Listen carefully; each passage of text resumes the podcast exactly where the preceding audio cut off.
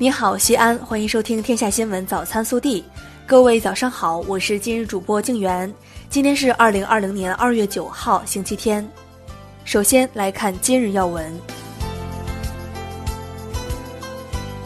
二月八号下午，我市举行新型冠状病毒感染的肺炎疫情联防联控工作第七场新闻发布会。在发布会上，市卫生健康委负责人披露。目前，全市整体发病趋势呈增长态势，隐性感染作为传染源的比例增大，应警惕社区传播的可能。下面是本地新闻。二月八号下午，省委常委、市委书记、市疫情防控指挥部指挥长王浩到未央区、莲湖区、碑林区检查外来人员网格化管理系统落实情况，向坚守在一线的防疫工作人员送去元宵节的问候和祝福。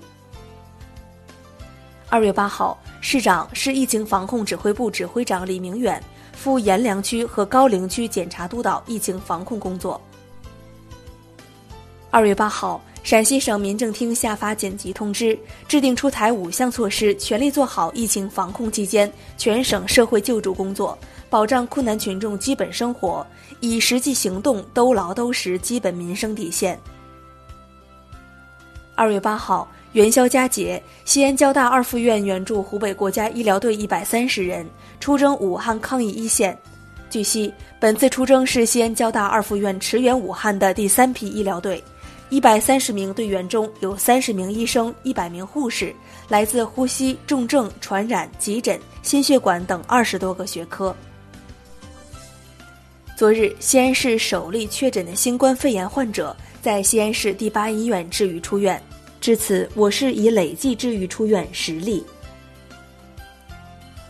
二月八号，记者从市公共卫生中心项目施工现场指挥部了解到，目前施工现场已投入参建人员六千余人，各类机械设备六百一十余台。截至八号下午，该项目 ICU、中心一技楼、标准医护单元楼厢式防板墙施工全部完成，正在进行固定密封工作。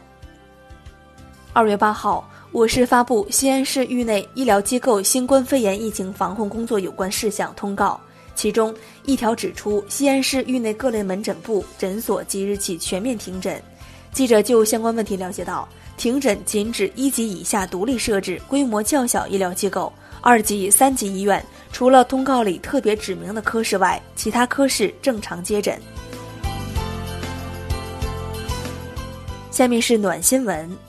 二月五号。新丰派出所民警季昭刚走出派出所大门，就见一辆电动车快速启动向自己驶来。不等季昭反应过来，骑电动车的男子迅速将一个白色塑料袋扔在季昭脚下，随即驾车离开。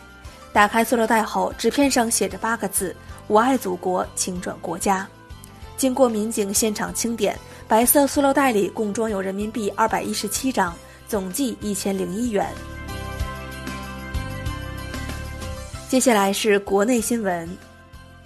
连日来，中共中央政治局委员、国务院副总理孙春兰率中央指导组贯彻落实习近平总书记重要指示精神，指导督导湖北省武汉市刻不容缓依法采取果断措施，不折不扣落实四类人员分类集中管理措施，真正做到应收尽收，不漏一人。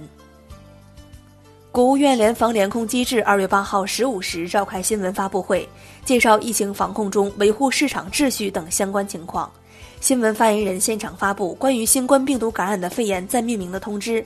新型冠状病毒感染的肺炎统一称谓为新型冠状病毒肺炎，简称新冠肺炎，英文简称 NCP。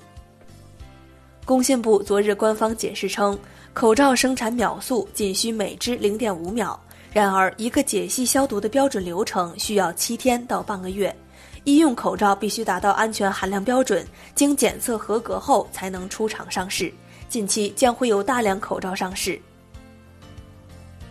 近日，中共中央批准王鹤胜同志任湖北省委委员、常委。武汉雷神山医院昨日交付使用，首批医疗队员已经进驻，全力救治已确诊的新型冠状病毒肺炎患者。雷神山医院开设一千五百张床位，三十二个病区，除重症病区外，病房均为两人间。该院只设住院，不设门诊。二月八号，从汉口医院、武汉市第六医院、武汉市红十字会医院等武汉市定点收治医院转诊而来的新一批确诊患者陆续抵达火神山医院。在八号举行的上海疫情防控工作发布会上，卫生防疫专家强调，目前可以确定的新冠肺炎传播途径主要为直接传播、气溶胶传播和接触传播。直接传播是指患者喷嚏、咳嗽、说话的飞沫、呼出的气体近距离直接吸入导致的感染；气溶胶传播是指飞沫混合在空气中形成气溶胶，吸入后导致感染；接触传播是指飞沫沉积在物品表面，接触污染手后，再接触口腔、鼻腔、眼睛等黏膜，导致感染。二月八号，广东省药品监督管理局官网发布最新消息。同意广州市第八人民医院申报的透解驱蚊颗粒，曾用名肺炎一号方，用于全省三十家新型冠状病毒感染的肺炎定点救治医院临床使用。八号上午，华中科技大学附属同济医院的产后隔离病房，查房医生带来了从主院区新生儿科传来的视频。作为确诊病例的产妇陈女士，剖宫产两天后，终于和隔离的宝宝视频团聚。目前，宝宝两次核酸检测均为阴性，但因母亲呈阳性，仍需隔离十四天。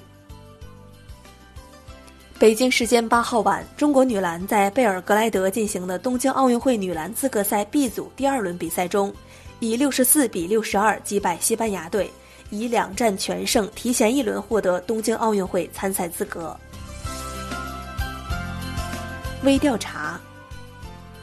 元宵节本是热闹的，可疫情当前，平安健康就是最大的福气。这个团圆节，你又和谁一起度过的呢？不管你正在经历着什么，和谁在一起，请一定照顾好自己，盼春暖花开，平安相聚。更多精彩内容，请持续锁定我们的官方微信。我们明天不见不散。